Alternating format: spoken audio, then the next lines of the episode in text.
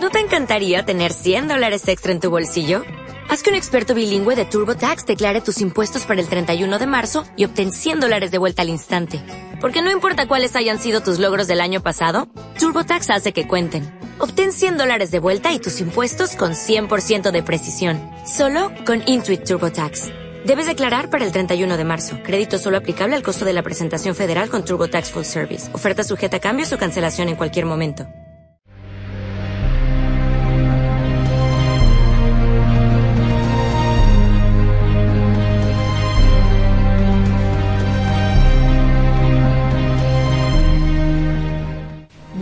Noches, amigos. Ahora estamos grabando de noche. Sí, anda internet. Eh, hoy es el día 14 eh, del 3 del 2017, día más 73 menos 292, IP del día 219, menos 219. El Bueno. IP, IP del día, ahí, ahí, ahí te- eh, sí, ahí empezamos. Eh, por el pasa vos es que el otro día lo escuchó, pero no, no, me, no me había detenido. O sea, IP. Sí. Que Bueno, el- el- inconsciente del vacío del día. Ah, ¿qué tiene que ver con la computadora el IP donde dice hemos reconocido tu Sí, IP? yo creo que sí, pero no te lo puedo explicar. No Porque descargar no es- más cosas piratas porque ya tu IP ya está lleno. Claro.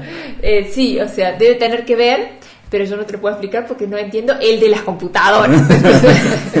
Necesitaría un traductor. Bueno, entonces, hoy es el tercer programa, este es el tercer programa Sí.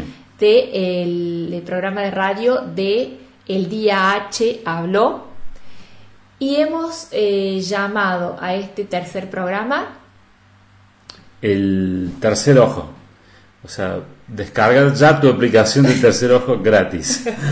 El tercer ojo, el observador. Sí. ¿sí? O activarla, no, pero no, no descargues, ya está, ya está, ahí hay, hay que activarla. Hay que activarlo, hay que activarlo. Así que eh, es como que, bueno, hablábamos del tercer ojo, de y bueno, yo estoy más que todo en la, en la parte, digamos, en la parte de aplicaciones eh, móviles. yo lo considero como una aplicación. O sea, jugando a esto, digamos, como si fuera una, una Matrix lúdica, eh, vendría a ser para mí el... eh, a modo de juego o a modo de propuesta es, es como una, una, una aplicación. Hace de cuenta que tenés como tus... Activar el tercer ojo. Sí, exactamente. Así yo es como que de mi lado voy en la, en la charla voy a jugar, voy a usar esa referencia lúdica. Bueno, disculpa que este, Sí. voy a hacer una aclaración para este, las personas que es la primera vez que nos escuchan. ¿sí? Este, nosotros somos Verónica Regui, Marco Reynoso. desde San Agustín, Calamuchita, Córdoba, Argentina. Y ahora sí, continuamos con este, la aplicación del ter- descárgate la aplicación del tercer ojo. Sí. Bueno, fíjate que sea un observador vacío, porque si está lleno está trucho. Muy bien.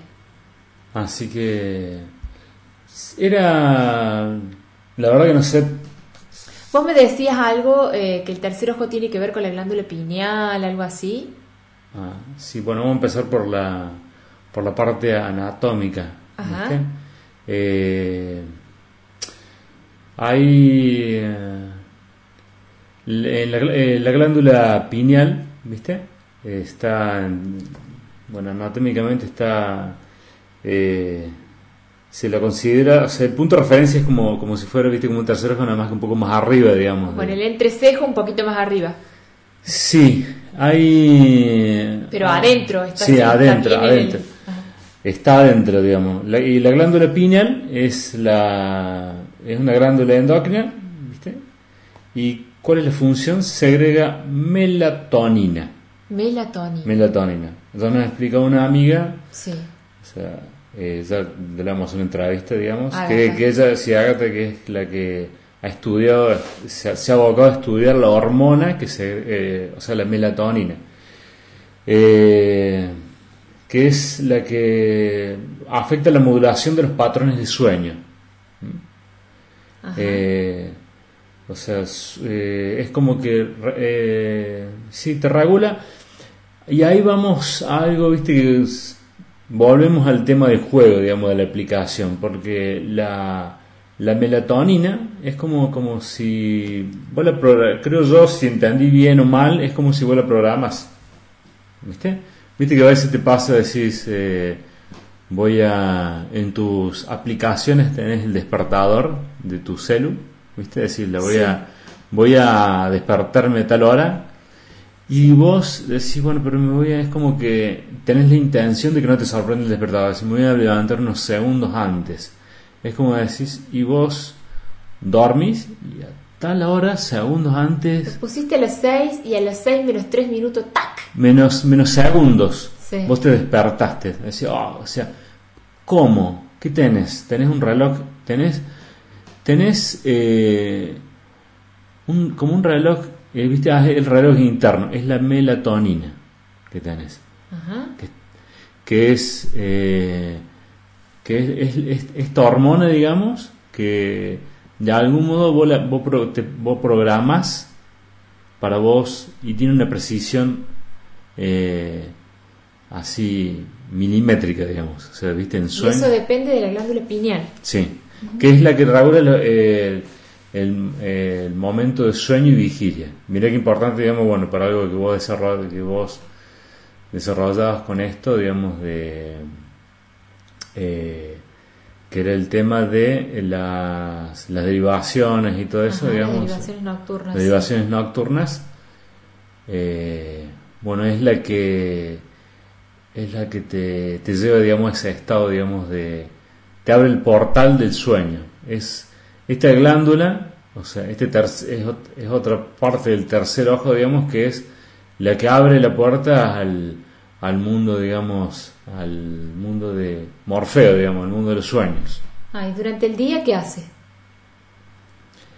Pasa que tiene, tiene varias funciones, digamos, la, la melatonina, digamos, es, eh, que no, te- no, no las tengo bien presentes ahora, digamos, pero es como que es una hormona que también eso es solidaria, se, se- en un momento puede morir para, para evitar otras cosas, ¿viste? Es como que en el momento de vigilia no lo tengo bien en claro.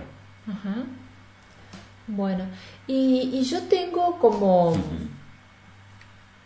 digamos, como algo para decir acerca del observador, pero no encuentro la relación, eh, en, eh, digamos, con la melatonina o con el tercer ojo. Mira, o sea, vamos a profundizar un poco más en la parte anatómica, o sea, cómo, viste, el, el- tenés en Egipto, viste el ojo de Ang, viste, ese el ojo de la que aparece, viste, en la, el conocido, viste, ojo, ojo, es un ojo en las pinturas egipcias. Sí, Bueno, o sea, si lo googlean ponen ojo egipcio, ¿viste? Les Sí. aparece una forma. Y bueno, es cuando, ha- cuando haces un corte en, en, en el cerebro, digamos, en la, en, en la parte de la glándula pineal, que es la parte, digamos, del sistema límbico, digamos, que está también el, hipo, el hipocampo, el hipotálamo. Bueno, ahí te da la forma del ojo egipcio, digamos. Ah. Y ahí en el centro del ojo, o sea, en la parte esta de acá de la, sería la pupila. la pupila, es la glándula pineal. es la glándula pineal. ¿Y, qué, ¿Y ese tercer ojo egipcio qué significa o qué significaba para ellos? Eh, mira, bien, bien ahora no lo tengo claro. O sea, es como que también hay mucho. Lo que, lo que sí he leído es como bastante folclore, digamos, ¿viste? Es como que eh, también lo relacionan con el ojo que todo lo ve, ¿viste? También está en el. ¿Viste que está en el billete de un dólar de, de Estados Unidos, en la parte de la pirámide? El ojo. Eh, sí, el ojo que todo lo ve, que también se, usó para el Señor de los Anillos, en películas, es, eh, es ese ojo que lo ve todo, digamos, que se identifica con Dios, con netamente con Dios, con el ojo de Dios. Claro. Y otras cosas más que no, que no tengo presente ahora. O sea que ese ojo que nos vendieron como un ojo externo es Sí. en realidad nuestro, es un ojo interno. Exacto, y si vamos ahora, ya que decís es, exactamente, o sea, coincido con vos y me hace acordar algo que es que está pintado en, en, en la capilla Sixtina, arriba. Ajá. O sea, son. Es a cargo de. unos de. junto con con Leonardo da Vinci, que era, bueno, el que el autor es Miguel Ángel, que descolló, digamos, en pintura, pero eh, para eso, digamos, fue un gran, gran, gran y uno de los grandes estudiosos en anatomía. ¿Quién? Leonardo da Vinci. Leonardo da Vinci, y bueno, pero Miguel Ángel fue el que pintó la capilla Sixtina. Ah. Bueno, entre las pinturas de Miguel Ángel estaba, viste, la, una de las más populares que se ha fragmentado y se, se conoce un fragmento de esa pintura que es, viste, es la vida que le da Dios a Adán. ¿Viste? Esa cosa, o sea, esa vida externa, o sea, Dios, ese que está, es un, es un señor barbudo, que es la, una imagen arquetípica de Dios, montado en una nube con ángeles. Sí. Y en varias, en varias cosas, en varios casos de pinturas de Miguel Ángel, o sea, al ser un estudioso era también un ultra estudioso, no estoy diciendo un estudioso así sencillamente, ellos se encargaban, o sea, en rigurosos detalles de dibujar la anatomía, de estudiar la anatomía para después llevar a las pinturas. ¿Y qué es lo que se ve en la capilla Sixtina? ¿Se ve esa imagen externa de un dios barbudo y qué más? Montado en una nube. Sí. Eh, junto con ángeles y así en un, en un acto eh, eh, en un acto de película, ¿viste? extiende su mano y, y, Adán extiende su, también su mano y se observa así como en una que también es arquetípica esta pintura, esta imagen, o sea, la unión, la unión, la casi unión entre los dos índices. Sí, entre los dos índices donde Dios le da vida, conciencia a Adán. Y si uno, y si después han de médicos empezaron a estudiar a, Miguel Ángel en las pinturas, y empezaron a ver eh, un paralelismo en la anatomía, ¿viste? Con las pinturas de él y observaron. ¿Qué se ve en esa pintura? Se ve en esa pintura Dios montado en la nube junto con los ángeles. O sea, es un cerebro. Dios es un cerebro. Ajá, O sea que Miguel Ángel dijo, si ustedes quieren que sea barbudo, que sea grandote, que esté fuera, está bien, pero lo dejó codificado. Dejó, exactamente, ese es el código. Toda esa imagen eh, eh, en realidad es un cerebro.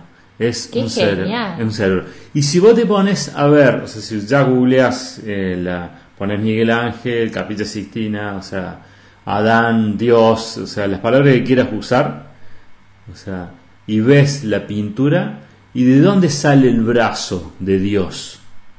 ¿De dónde sale? El brazo sale a la altura del tercer ojo, de la glándula pineal. Así que. Muy bien. O sea que ese viajero. Está, en, está en la iglesia católica, está en la capilla Sistina, o sea, el tercer ojo. Está mal interpretado, señores, está mal interpretado.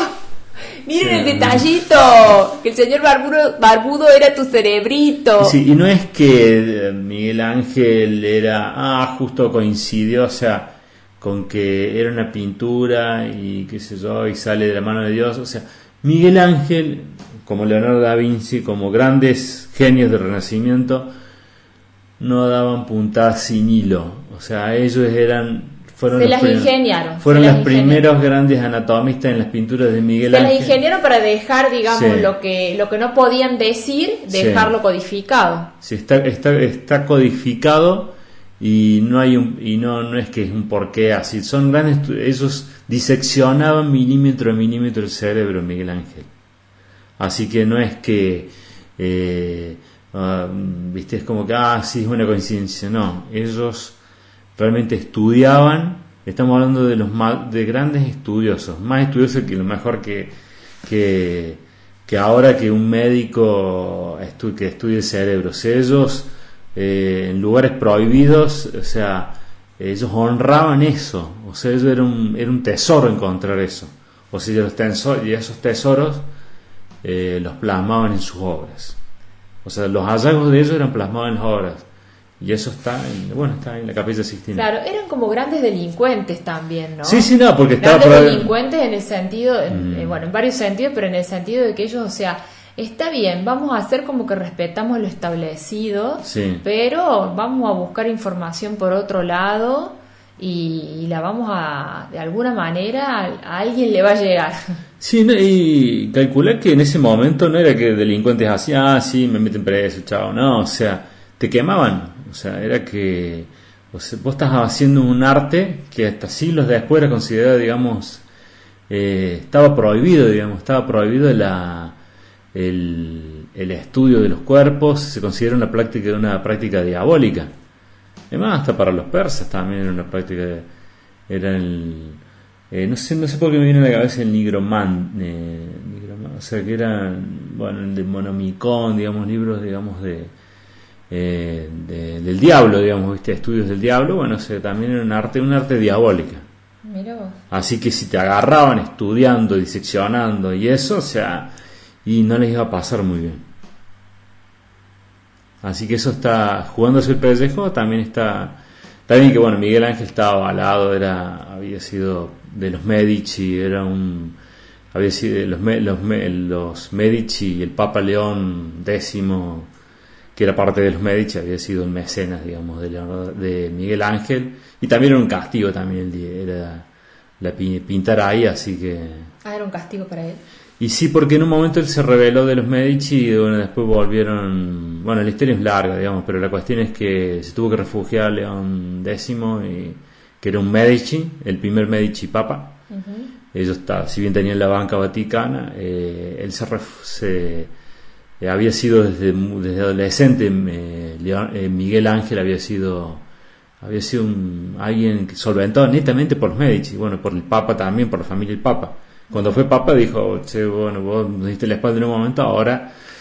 no sé si le, lo dijeron o él mismo, ya, cuando apenas lo vio al León décimo, se ofreció como... acá pinto la capilla, pinto el viejito barbudo que vos quieras. Bueno, y más allá de la... Bueno, León décimo, más allá de de todos los estragos que hizo en la iglesia porque era, era viva la pepa, era una orgía tras orgía, bueno, era eh, trajo digamos una iluminación, o sea, un desenvolvimiento en las artes, un montón de cosas. O sea, una cal y una de arena para León X. Así que bueno, ya en esa época Miguel Ángel sabía lo del tercer ojo. Sí, no sé si este puntualmente como que de la parte esotérica todo, sino que es como que volvemos a esto, digamos, si vos lo podés ver desde distintos lugares, podés utilizar el mismo observador del tercer ojo de distintos lugares. Es desde la parte esotérica que está ahí, que está como, como el tercer ojo desde el esoterismo, o como un observador nato, que bueno, yo me llegó a través tuyo, digamos, con las con los errores Hammer, digamos. Vos si vos te pones. Si vos te pones en autoobservador, o sea, estás usando la aplicación del tercer ojo. Este, en realidad yo creo que, a ver, hacer una división si es esotérico, si es religioso, si es científico, si es filosófico, yo pondría todo en la misma bolsa, ¿sí? Perfecto. O sea, no haría, yo, ¿no es cierto? No haría. No, no, no, sí, para, nos sirve todo eso, sobre todo para esta charla también. Claro. Entonces, este o de, o de alguna manera no clasificaría como dentro de alguna de estas categorías esto que quiero compartir. En realidad, la primera vez que yo escuché hablar del observador externo fue cuando eh, intentaba meditar, que no me salía ni a palo porque la mente me galopaba a 1500, entonces este no. Y entonces era como que eh, quien me intentaba ayudar a meditar o me intentaba explicar cómo era me decía, convertite en un observador de tus pensamientos. Sí. Y yo eso no, no lo entendía, la verdad no lo entendía, no lo entendía y, ahora me doy cuenta que no lo podía hacer, porque yo era un jinete arriba de mis pensamientos, o sea, como que me iba y volvía y, o sea, bueno, eh, pero de alguna manera, este, en este último tiempo, con este, bueno, básicamente después de haber escuchado los videos de Alejandra Casado, comprendí que em, comprendí este tema del observador y eh, o creo haberlo comprendido y este, lo aplico. Este, y es básicamente darse cuenta que uno está dentro de una situación, pero no es uno esa situación. Por ejemplo, eh, estoy sintiendo una emoción, estoy enojado, pero no soy el enojo. Entonces, como no soy el enojo, eh, me, lo puedo observar. Entonces, estoy pensando tal cosa, pero no soy mi pensamiento, no soy ese pensamiento. Entonces, ¿cómo sé que lo estoy pensando? Y porque lo estoy, me estoy observando que lo estoy pensando, o me estoy observando que estoy sintiendo enojo. Y si me estoy observando, como si estoy dentro de la situación, no me puedo observar. Por ejemplo, alguien te pregunta, eh, ¿qué sentís? Enojo. Ah, ¿y cómo sabes que sentís enojo? Y porque me estoy viendo que estoy enojada. ¿Entendés? Estoy percibiendo el enojo en mi cuerpo y me estoy viendo enojada. Ah, si te ves enojada, estás fuera ya de esa situación. Ya es un súper gran logro. Ya tenés, claro, ya tenés unos, por lo menos ojos. Sí. Es decir, no, que voy a estar fuera de la situación, tengo el cuerpo que me tirita de broma. Y eso, bueno, pero si ya puedes decir que esto es enojo, ¿no es cierto? Entonces, por lo menos tenés unos ojos que te están cierto? mirando ese, que, que, ese enojo para poder clasificarlo. Sí, sí, es como si volvemos al tema que hablamos la otra vez de la neurociencia, si vos lo etiquetaste, si vos ya le diste rótulo, ya disminuyó esa cantidad de enojo a, disminuyó mucho. Claro, pero disminuyó porque básicamente en el momento en que vos le, eh, le, le, podés eh, poner un rótulo es porque lo estás observando. Y si lo estás observando estás afuera. O por lo menos una parte tuya está afuera. Sí. Básicamente para mí eso sería ese observador externo. Y este, otra, una, un concepto nuevo también para mí este, eh, es esto de que ese observador tiene que estar vacío. ¿sí? Porque yo puedo ser un observador de mi enojo, por ejemplo, y decir, y sí, y enojar, y ese observador, ¿no es cierto?, que que soy desde afuera del enojo, decir, está muy mal enojarse, enjuiciarme, entristecerme por tener tanto enojo y pum, pum, pum. Entonces se arma más grande todavía. En cambio, si ese observador, esos ojos míos que, que observan mi emoción, mi pensamiento desde afuera, está vacío, sí. entonces ese observador eh, me trae infinitas posibilidades de acción, de reacción, o de funcionamiento. ¿Por qué? Porque como ya explicamos, este, el vacío lo contiene todo. Porque si no tengo ninguna eh, decisión, ni función, ni observación tomada respecto a determinada situación, puedo elegir cualquiera, incluso la que nunca existió. Puedo ser original y bajar una función nueva o una decisión nueva o una reacción nueva frente a determinada situación. Entonces, eh, es muy importante cuando estoy en una situación, pongámosle crítica, o tensa o decisiva, o activar un observador externo, e, externo a esa situación, pero no externo a mí. Yo soy ese observador vacío. O sea, soy yo mismo que me desdoblo de esa situación, sí. asumo mi propio desdoblamiento, me desdoblo, saco ojos fuera de la situación y me observo en esa situación. Y me observo sin juicio, sin bronca, sin miedo, sin nada. Ahí vos, sabés, vos sabés que ahí diste con, con algo clave para mí que es sin juicio. Que eso cuesta muchísimo. O sea, eh, yo tuve la cotidianeidad de, o sea, viste, como del observador en algo concreto, viste, o sea, a veces decimos de la furia y otras cosas, viste, pero vamos a algo, a mí me sirvió, me dije, me, en un momento cuando empecé a trabajar, o sea, tenía que trabajar así lejos y tenía que viajar, eh, bueno, te hago este preámbulo porque me dieron, un momento un compañero me, me, dijo, che, este, este, este librito de meditar que te enseña qué es lo que es la meditación, y entonces, bueno, uno va a lo trascendente del librito, pero después te lo llevas sin querer, o sea, sin darte cuenta, lo llevo a algo que era fundamental para mí, que yo viajaba más de una hora, entonces no me podía dormir porque estaba el ruido del colectivo, porque el de lado roncaba, porque el otro escuchaba no sé qué cosa, y que había bulla de papel, el que iba estudiando prendía foquito, viste, era era todo un... Era, este, viste, era como...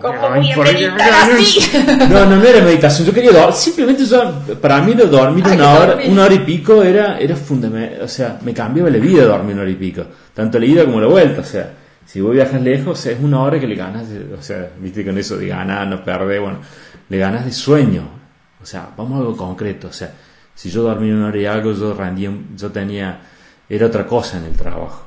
Sí, Entonces, el observar sin juicio, o sea, está el ruido del motor, lo escucho, pero lo observo sin ruido, sin, sin ruido, lo observo sin juicio, o sea, es como que... era una, una rorro el motor, se Sí, en sí, una rorro. sí, sí, sí, sí. El tema de que vos cuando suspendes, te pones en observador, pero observador en serio. el observador, eh, y una de las es sacar el virus del juicio. Sí, O sea, vos le sacas el virus del juicio, o le- por, por el momento lo vas a plagar, o sea, tratas de ir, sí, porque te viene, o sea, no es que lo sacas así de una de golpe, no, no, si te, te vas entrenando en, en aceptar, el, a- a- aceptar el juicio mismo, entonces vos sabes que yo ahora do- el dominar, dormir en colectivo es un lujo para mí. Estamos hablando de algo cotidiano, una herramienta súper importante. Y eso, o sea, se expande en otros ámbitos. sí.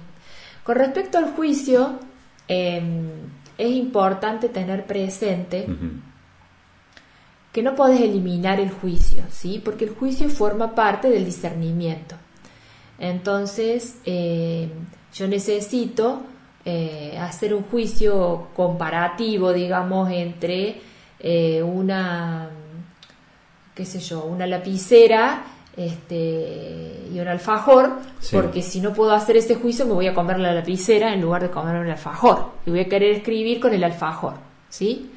Entonces, el juicio es necesario. El tema es cuando ese juicio trae carga, carga emocional. Bien, ¿sí? Ahí vamos, sí. Cuando hay carga, entonces el juicio no es funcional, no me sirve. Ah, bien, bien, bien. Ahí sí, ahí estamos, estamos, eh, ahí estás, me estás explicando bien, estás poniendo, viste, separando las cosas, separando el trigo de la paja. Porque, por ejemplo, vos a lo mejor viajabas en el colectivo Sí, y escuchabas el ruido del motor, sí, ¿sí? Pero vos sabías que preferías el silencio al ruido del motor, Sí. ¿cierto? Pero bueno, elegías, este, es- eso ya era un juicio, saber que prefiero el silencio al ruido del motor para dormir es un juicio. sí, Pero si digo, este ruido del motor es una porquería y me está matando y estoy enfurecido y no sé qué, y cómo no se prender a fuego esto y no sé qué cuántas cosas, entonces ahí ya tiene tanta carga emocional que estás gastando energía al vicio, porque el ruido va a ser lo mismo, y no, no tiene una función esa furia o esa carga emocional. ¿Mm? Entonces, un, un discernimiento un juicio frío, sí. ¿sí? Claro y frío.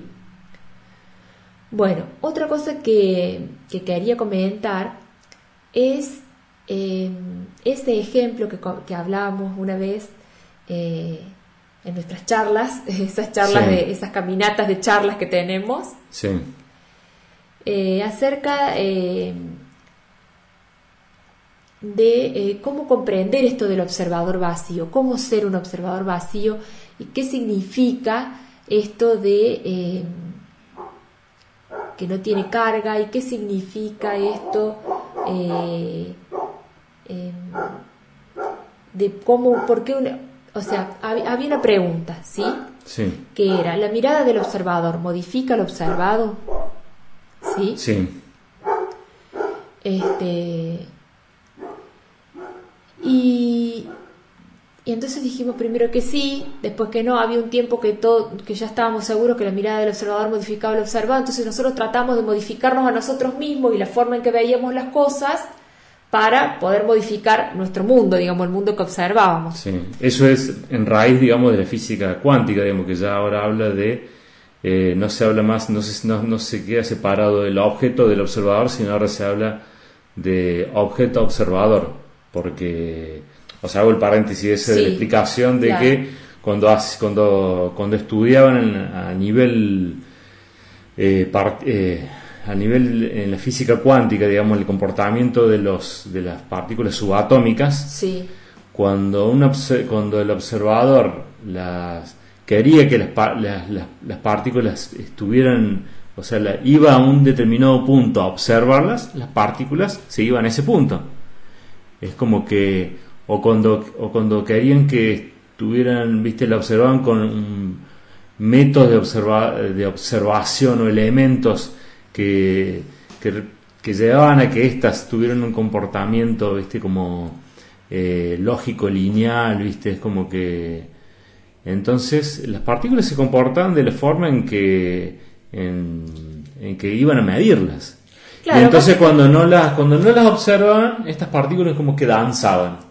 ¿Viste? danzaban, o sea, no, tenían, no había un observador, entonces no había, pero sí había algo registrando, entonces, pero no había, no estaba la mirada del observador, entonces a nivel cuántico las partículas responden al observador. Claro. Bueno, eh, básicamente em, yo creo que eh, los científicos pensaban eh, que estaban, que todo era tan esterilizado, por decir una palabra, ¿no es cierto? Todo era tan limpio, que todo era tan científico y tan track, track, track, que entonces como el campo o las observaban y, se comporta, tal partícula se comporta así, no, y el otro decía no, se comporta así. Entonces se dieron cuenta que cuando entraba el científico Juan, la partícula saltaba, la, observaba Juan y saltaba, la misma partícula. Se iba Juan, entonces Juan decía tal partícula en tales condiciones ambientales, atmosféricas y no sé cuánto, y de temperatura, salta. se iba Juan y entraba el científico Lucas. Y la partícula daba vuelta en círculo. ¿Sí? Entonces, eh, Lucas decía tal partícula en tales eh, circunstancias, en tales características y no sé qué, ambientales, ¿eh? las mismas que había escrito Juan, da vuelta en círculo. Y así. Entonces se volvieron locos. Dice, ¿cómo puede ser esto? Llegaron a la conclusión de que la mirada del observador modifica al observador. Pero un día, eso que vos decís, sin ningún observador, ¿cómo sin ningún observador? Entonces, ¿cómo sabían que danzaba la partícula? Bueno, porque pusieron una cámara filmadora. Si pone, no era, no era puntualmente una cámara filmadora, pero era un registro, un observador neutro. ¿Y cuál era ese observador neutro? Sí, una cámara, sí. Una cámara. Sí, una especie de cámara, sí. Bien. Entonces, si vos pones una cámara filmadora, este, la partícula danza o tiene un comportamiento original, ¿sí? que no ha tenido frente a ninguno de los otros observadores. Original, diferente, más variado, más no sé qué.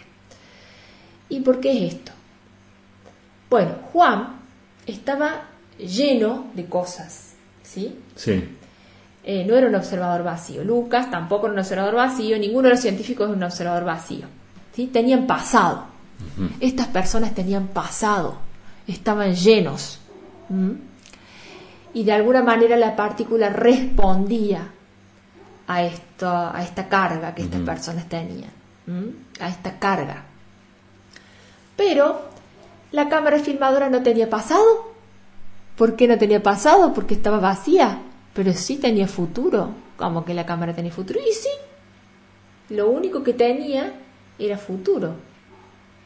¿Por qué? Porque iba a ser proyectada en el futuro, ¿entendés? Ah, perfecto. Iba a ser proyectada en el futuro. En todo caso tendría presente porque estaba grabando y tenía futuro, pero no tenía carga de pasado. Ah, bien. Entonces, como no tenía carga de pasado, esa carga que no tenía, estaba, era ese vacío hacía que, eh, no, que, no, que la partícula no recibiera ninguna influencia.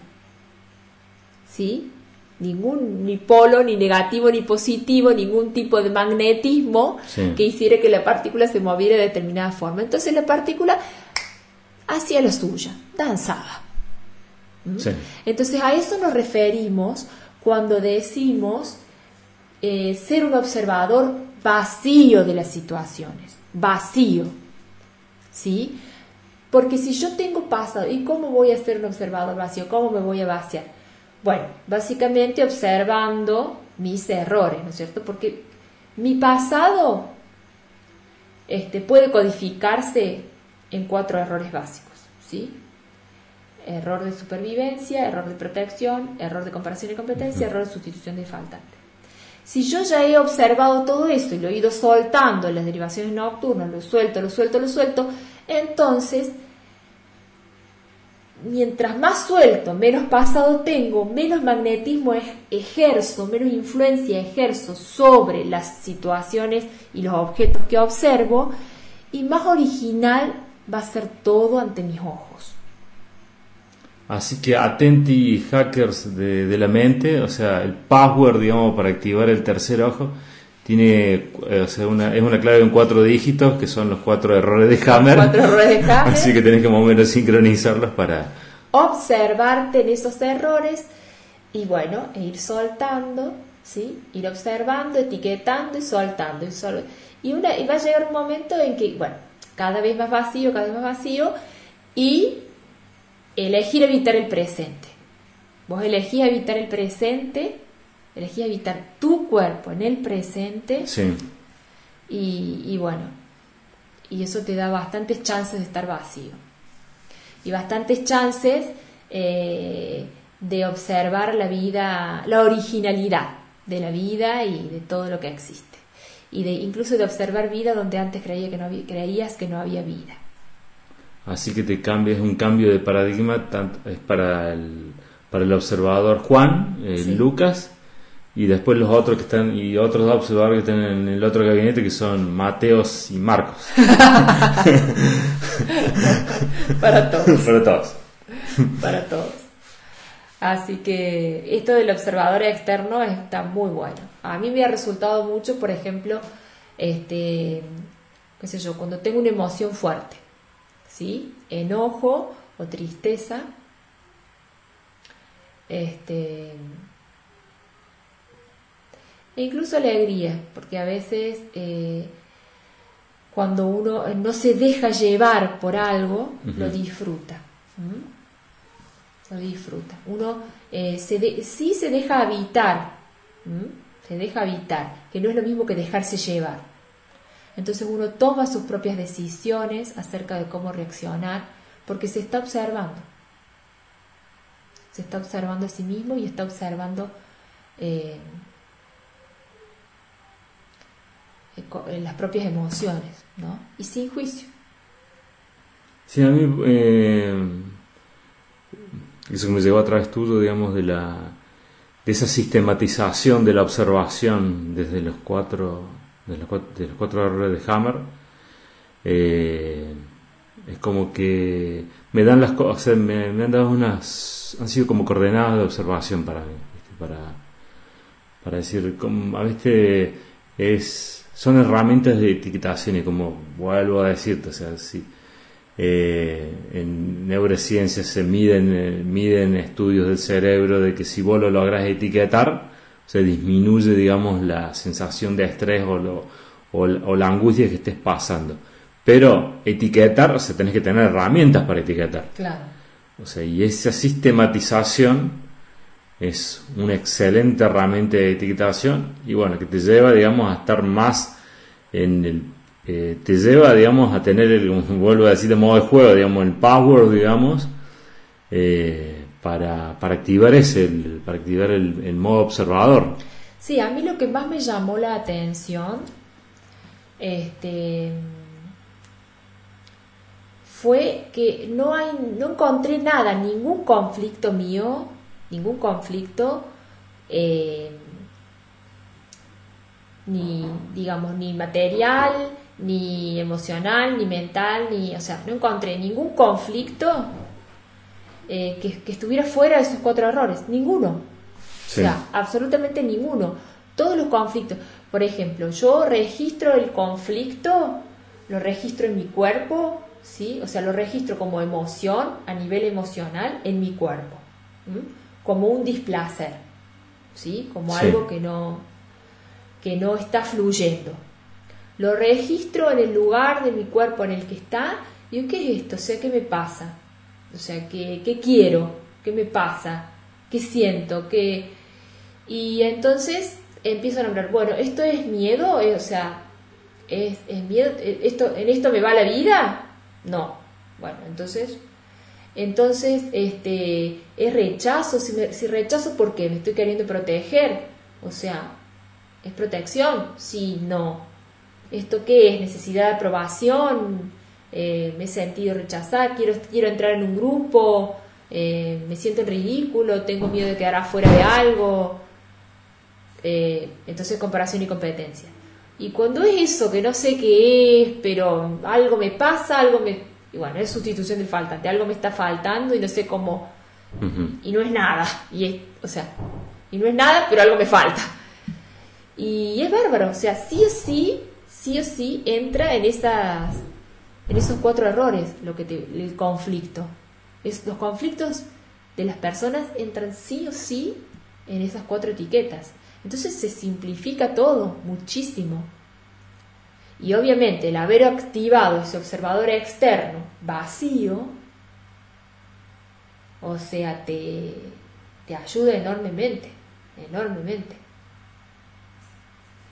Sí, te ayuda en distintos, en distintos órdenes, en, lo relacional, en sentarte, hasta sentarte tranquilo, digamos, si vos te observas y bueno, ahora voy a sentarme tranquilo a, a, leer o, a no hacer nada, ¿viste? sin juicio, a que no, en este mundo que corre, si, si no estás haciendo nada, entonces como que te vienen un montón de juicios.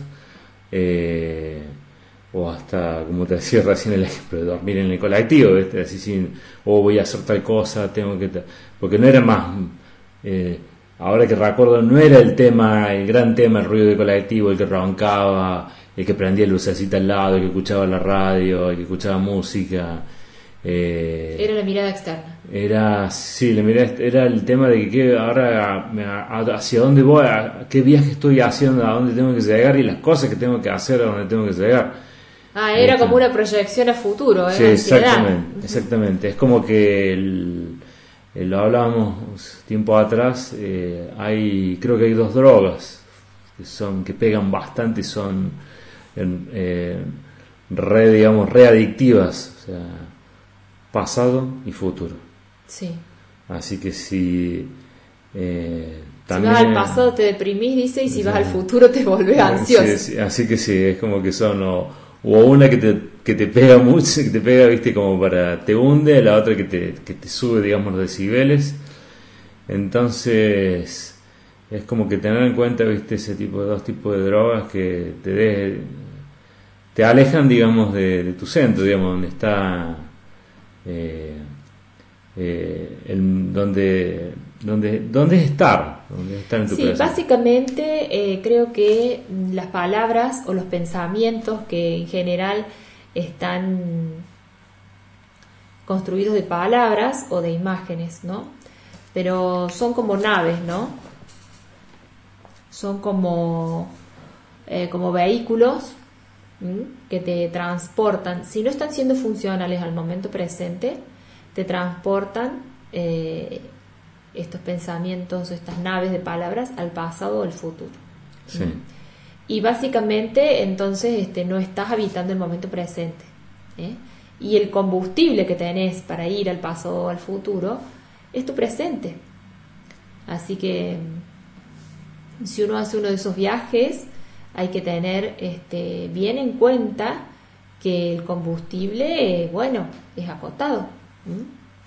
Y además este, no son viajes virtuales, porque son tiempos que no existen. Sí, me viste como yo jugábamos la vez pasada en la charla anterior, era, nos llevaba al videojuego, ¿viste? Un videojuego es como que tenés tanta energía. O sea, ¿viste? Lo vuelvo a decir, los videojuegos, como en la, eh, ¿viste? En la, en la Matrix, la Matrix lúdica, ¿viste? Que es como que eh, los videojuegos son una proyección de nosotros mismos también, como, como todos los inventos. ¿viste? Como la computadora, que es un cerebro, o sea, el videojuego es, es una proyección, una simulación, ¿viste? De, la, de nuestra realidad. Y ahí es como que una, una de las partes claves, digamos, del juego, digamos, cuánta energía tenés para, para sobrellevar la aventura que, que vas a llevar. Entonces, eh, eh, lo que, si te enganchaste, digamos, con, con el pasado futuro, o sea, y ahí se te fue mucha energía. Y ni que hablemos que te encontré con un vampiro energético, ¿viste? Así que... Eh, yo quería decir algo más acerca del observador. Sí. Que mm, yo he sido una persona eh, muy... Eh, este, muy pendiente de la mirada externa, muy condicionada por la mirada externa. ¿Pozole? sí, muy condicionada por la mirada externa y adueñarme de ese observador, de esos ojos, eh, ha sido tan liberador, tan liberador, porque ahora mira, me, animo a hacer un programa de radio. o sea, eh, en realidad me he animado siempre a hacer varias cosas, pero ahora este, no lo hago para recibir aplausos, ni lo hago eh, para saber cómo lo ven los demás. O sea, sí lo hago como para entregar esto que he recibido y que, y que sigo recibiendo, ¿no? Para repartirlo. Pero adueñarme de esa mirada externa eh, realmente em, ha sido muy, muy productivo y muy satisfactorio. Este, lo que más me ha costado y creo que me sigue costando un poco es este de alguna manera destruir a ese Dios externo, ¿no? Ese Dios Em, eh, construido como externo. Porque eh, la otra vez veíamos una película que era, de Nietzsche, de Nietzsche me parece que era. Nietzsche, sí. Este, ah, sí. que decía que, decía que había que matar a Dios, ¿viste? Entonces los otros le decían, pero ¿por qué? O sea, tenés que matarlo. O sea, para eso decir que no, que no existe y listo no, no, no, tenemos que matarlo porque ya lo hemos creado. Entonces, este, matar a ese Dios externo, eh, bueno, es una tarea muy difícil eh, y se va haciendo de a poco, ¿no? Y por favor hace esto que se comprenda que no es algo eh, ni sectario ni religioso, o sea, simplemente es darse cuenta del propio poder este, y darse cuenta que ese observador externo es uno mismo, que ese ojo que, eh, que antes lo llamaban, digamos, el ojo que todo lo ve. Sí, que está afuera, que está, como está en la capilla, si tiene que parecerse afuera, está adentro, digamos. en realidad, si existiera algún Dios, este, no sé, no te, si existiera algún Dios, si existiera la remota posibilidad de que existiera algún Dios, no sería tan cruel de estarte observando. te daría el poder de ser propio observador que hay un paralelismo también es como que una función arquetípica también que es la que es el, el hijo que tiene que matar al, al padre digamos viste ese, cómo es eso el hay una, es como un mandato es, es como un, un, ritual arquetípico viste o sea el, el hijo debe matar al padre para psicológicamente como que debe matar al padre para poder este para, para tomar digamos su, su propio poder viste eso debe venir de la manada supongo eh, no sé si está vinculado con, no no no no lo que matar al jefe de la manada digamos sino cómo se va a erigir en su sí, jefe en, viste creo que era Freud digamos el que primero lo analizó digamos que era una función digamos que era el que el eh, los, los monos más chicos, digamos los homo sapiens más chicos, mataban al, al, al macho alfa, que obviamente era el padre de la mayoría de ellos, o el padre de todos, para, para tener el lugar, digamos, de conseguir otras hembras. Así que era como que y se lo comían. Entonces como que viene como una carga, digamos... Entonces como seres humanos, como no, no llegamos a eso, pero digamos hay que matarlo internamente. Sí, como que está el complejo, viste, con, relacionado con el complejo de Edipo, digamos, la, netamente el complejo de Edipo, que es el uno de los conflictos, bueno, el, electro de la mujer, ¿viste? pero uno de los más difundidos, o sea, ¿por qué la ansia de la muerte del padre? Porque ella es una función biológica, o sea, ya estaba en la biología, estaba en la, está en nuestra, en nuestro DOS, en la parte, digamos, más, en nuestro inconsciente.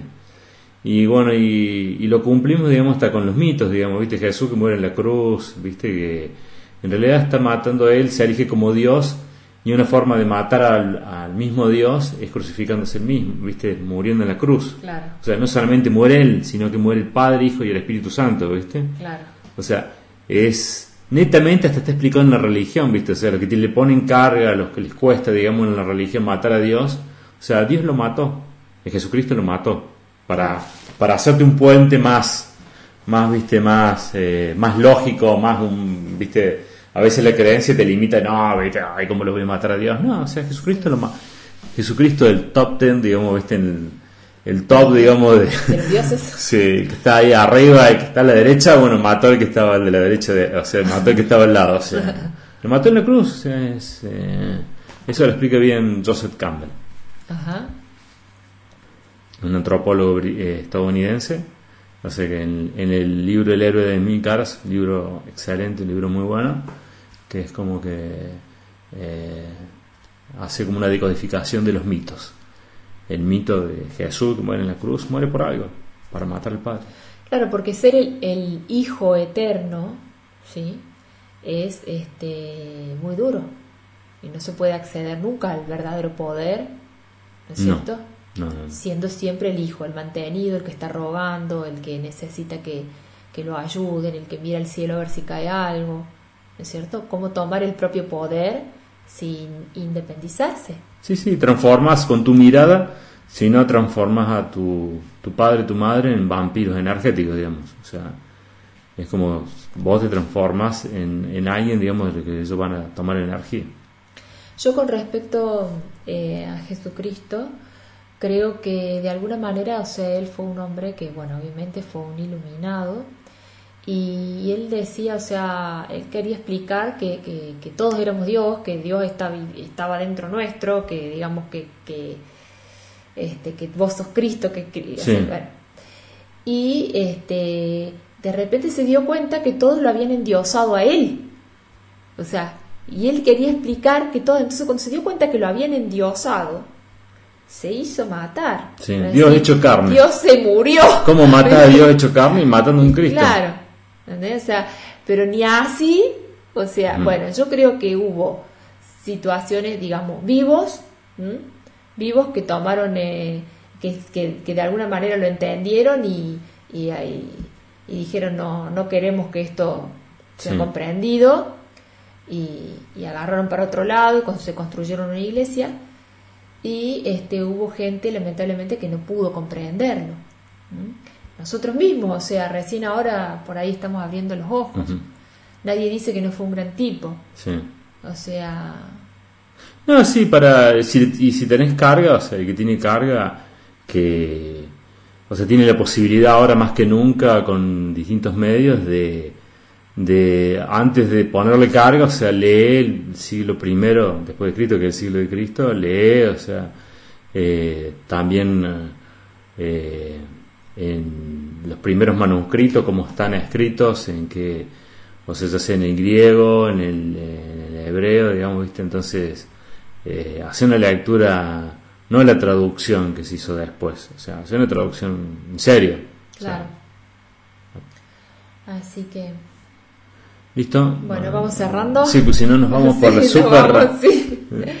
O sea, es el tercer ojo ilumino para todos lados, entonces como que...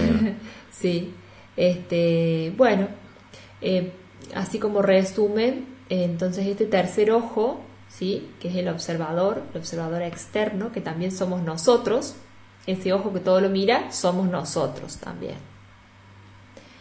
Este, es importante que ese observador esté vacío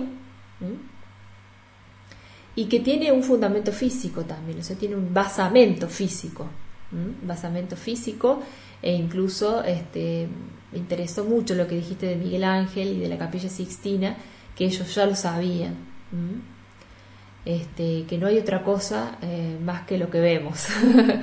A ver, este, y, y si hay otra cosa, la podemos ver Sí, y está en nosotros. sí, ex- excelente, digamos, cierre. Así que, bueno, muchas gracias eh, a todos eh, por escucharnos. Eh, muchas gracias por tu compañía, por tus hermosas palabras. Y Nos vemos pronto, y seguimos con...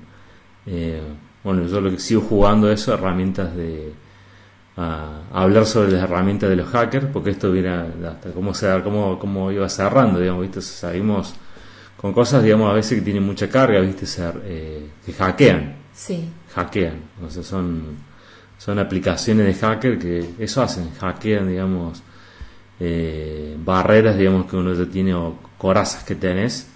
Entonces, para, para despertar, para abrirte, para desenvolverte. Sí. Así que bueno, y esto de activar un observador externo realmente es eh, que somos nosotros mismos y que ese observador esté vacío, es muy liberador. Es muy liberador porque uno, eh, sobre todo pienso para las personas que están muy condicionadas por la mirada externa. Este, porque uno se da cuenta que en realidad lo que el otro piense es un tema del otro, no, no de uno. Y eso es realmente muy liberador. Así eh, bueno, desde Argentina reiteramos eso lo de la, la juntada, digamos, que vamos a hacer. Ah, sí, el, el 19, este 19 de marzo, el domingo que viene, el 19 de marzo del 2017, eh, que es el día 78 del año, este, vamos a hacer una reunión acá en casa, este, eh, lo hemos llamado primer evento de Tierra Argentina, Tierra de Hackers. Sí.